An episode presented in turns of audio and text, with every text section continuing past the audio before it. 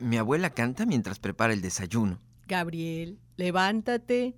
Tu papá no tarda en venir por ti para llevarte a la escuela. Me levanto. Hoy es jueves y no tengo flojera. Quiero ir a la escuela para regresar después a mi casa y escribir los cuentos que tengo que entregar mañana. Le doy un beso a mi abuela.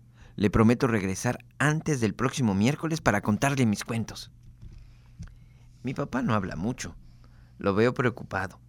No lo dice, pero sé que es por las calificaciones de fin de curso que van a recoger el lunes.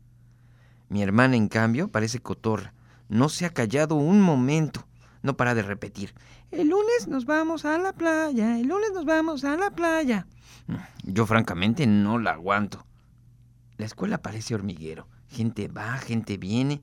La maestra casi no nos hace caso, da vueltas y vueltas a la dirección. Yo sé, es por el asunto de las calificaciones. Llego a mi casa, como rápidamente, y me siento debajo del árbol de naranja a escribir mis cuentos.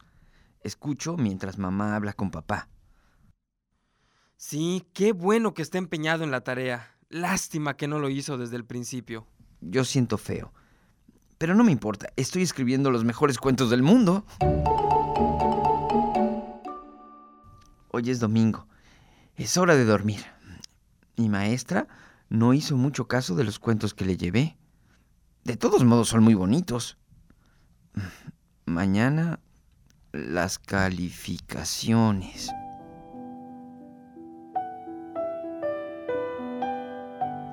Es de tarde. Huele a chocolate mm, y a pan dulce.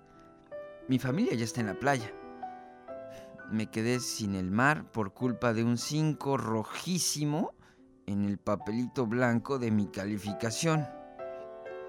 Este verano no tengo el pretexto de las olas para desatarme los zapatos, tampoco la arena para hacer castillos y montañas.